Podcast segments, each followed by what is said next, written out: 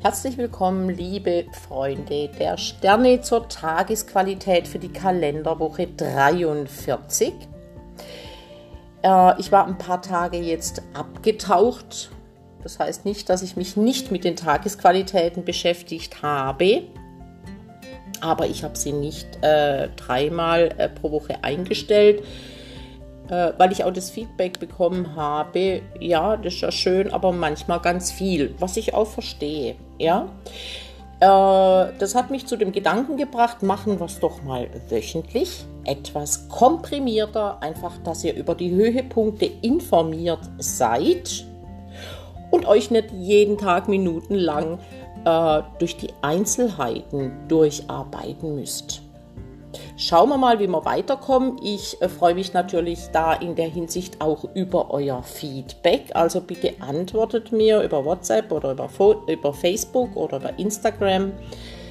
Ähm, ja, weil ich passe diese äh, Energiebesprechungen sehr, sehr gerne so an, dass sie für euch ähm, ja hilfreich sind, einfach in diesen gerade stürmischen Zeiten.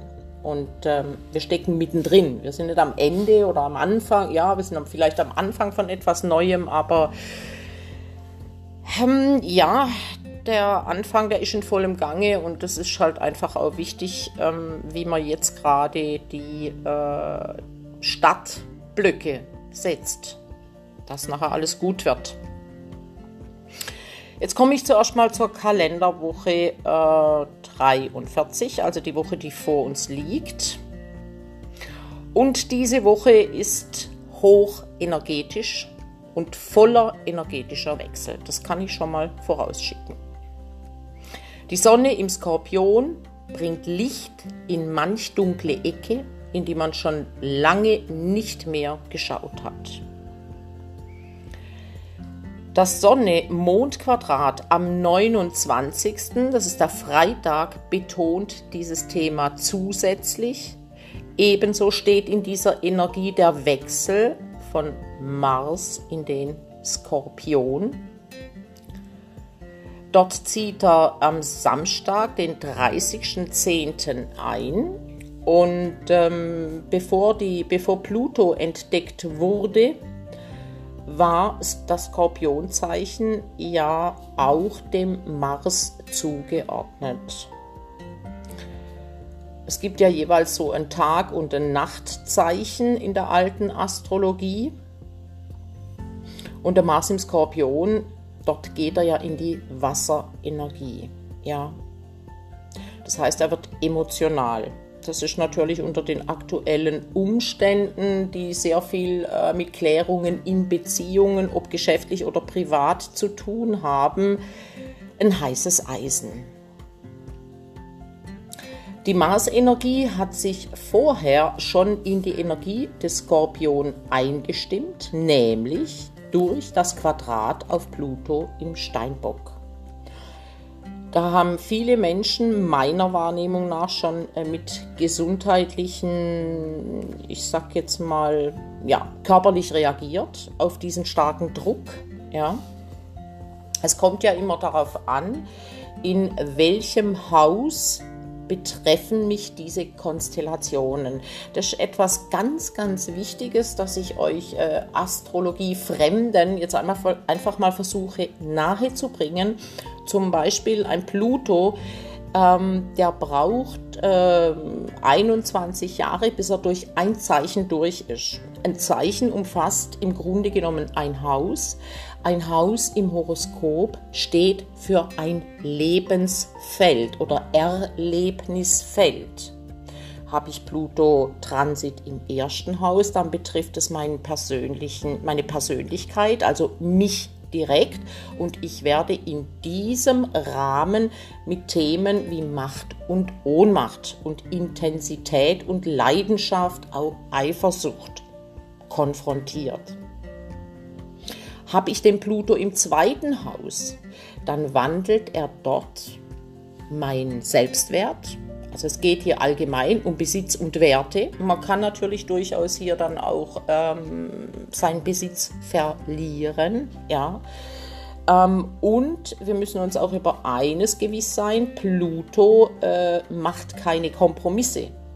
Pluto wandelt auch gegen unseren Widerstand. Deswegen ist es immer ganz, ganz wichtig, gerade auch beim Thema Pluto in zwei, weil das zweite Haus ja auch ein Haus ist, das unseren Körper betrifft, denn das zweite Haus steht für Besitz, Materie, Werte allgemein, auch den Selbstwert ähm, kann das natürlich auch äh, im körperlichen dann zu Symptomen kommen. Aber wie gesagt, das hängt immer von deinem persönlichen Geburtshoroskop ab. Da bin ich aber gerne für euch da, um da mal einen persönlichen Blick reinzumachen. Fragt mich einfach an. Wir waren jetzt also bei dem Quadrat von Mars-Pluto, das wir in den äh, letzten Tagen hatten. Diese Energie bekommt durch Opposition Uranus im Stier, Stier ist, ist ja zum zweiten Haus das dazugehörige Zeichen, also hier geht es um Werte, Besitz, auch Geld, Werte im großen Rahmen. Und dieser Uranus im Stier, der hat jetzt eine ganz, ganz große Sprengkraft, weil er auch auf dem Höhepunkt seiner Kraft, das heißt in der Mitte des Stierzeichens ist. Dort ist die Energie, der Energiepunkt oder Level immer am höchsten. Ob wir jetzt unsere Ketten sprengen, Saturn Quadrat Uranus, oder emotional im oder explodieren, unbemerkt wird diese Woche nicht an uns vorübergehen, an keinem von uns. Das gilt besonders am Donnerstag, denn Donnerstag ist Portaltag und Sonne-Mond-Quadrat. Das zeigt das Sonne-Mond-Quadrat in einem laufenden Zyklus, das zunehmende Quadrat, um das es sich hier ja handelt. Ähm, Entschuldigung, das abnehmende Quadrat, liebe Zuhörer. Es war jetzt ein, ein falscher Versprecher und zwar ein ganz fataler. Jetzt muss ich gerade Jetzt habe ich hier so aus dem Ärmel gesprochen. Jetzt muss ich mich erstmal wieder äh, konzentrieren auf meine äh, Stichworte, die ich mir hier gemacht habe. Also, wie gesagt, ganz, ganz wichtig, es ist ein abnehmendes Quadrat. Und das abnehmende Mondquadrat ist immer eine Bewusstseinskrise. Ja. Und ähm, dieses Mondquadrat wird im ausdrucksstarken Zeichen Löwe stattfinden. Also dieser Donnerstag ist nicht nur wegen dem abnehmenden Mondquadrat ähm, ein besonderer Tag, sondern auch, weil an diesem Tag der Mond am Vormittag das Zeichen eben wechselt, nämlich von Krebs in das Zeichen Löwe. Kurz vorher ist der Mond noch im Quadrat zu Mars ebenso in Opposition zu Pluto. Also passt einfach gut auf euch auf. Das sind immens starke Kräfte, die da auf uns wirken. Besonder, äh, besonders spannungsgeladene Tage sind Montag, Mittwoch, Donnerstag, Freitag und Samstag. Also kaum ein Tag, wo es richtig, sag ich jetzt einmal, wo man zur Ruhe kommen kann. Deshalb sollten wir den Sonntag für die Erholung schon mal vorneweg einplanen. Das, wär, äh, ja, das wäre vernünftig, sage ich jetzt mal. Was mit Mond in Jungfrau auch gut gelingen kann. Also da helfen uns die Sterne bzw. der Mond hilft uns da.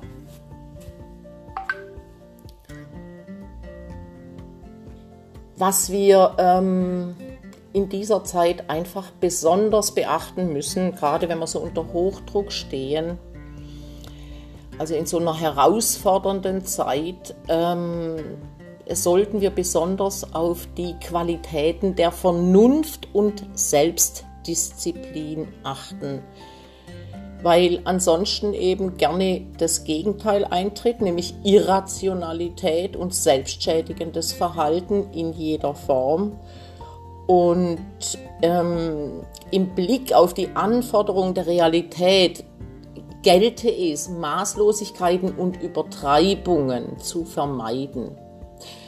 Beim Geld ausgeben, arbeiten, essen oder reden, vor allem aber im Bereich unserer Emotionen. Wir können ja nur dann in unserer Kraft und Mitte bleiben, wenn wir auch lernen, uns gesunde Grenzen zu setzen.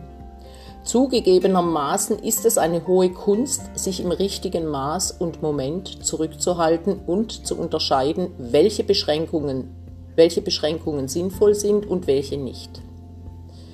Denn auch hier können wir natürlich des Guten zu viel tun. Zu eng gesteckte Grenzen rufen ja nur kontraproduktiven Widerstand hervor. Also brauchen im Grunde genommen auch Grenzen ihre Grenzen. Auf jeden Fall schenkt uns mehr Lebensqualität die Wandlung, nicht das Festhalten. Das wäre noch so äh, mein Mottosatz für die nächste Woche. So, jetzt wünsche ich euch viel Erfolg, auch glückliche Momente natürlich, dass ihr auch die kleinen Glücksmomente genießen könnt, die immer wieder eingestreut sind ja, auf dem Weg der Sterne. Jetzt sage ich mal Tschüss, bis nächste Woche. Ich hoffe, es hat euch Freude gemacht und wie gesagt, ich freue mich sehr über euer Feedback. Tschüss, bis dann, eure Cornelia.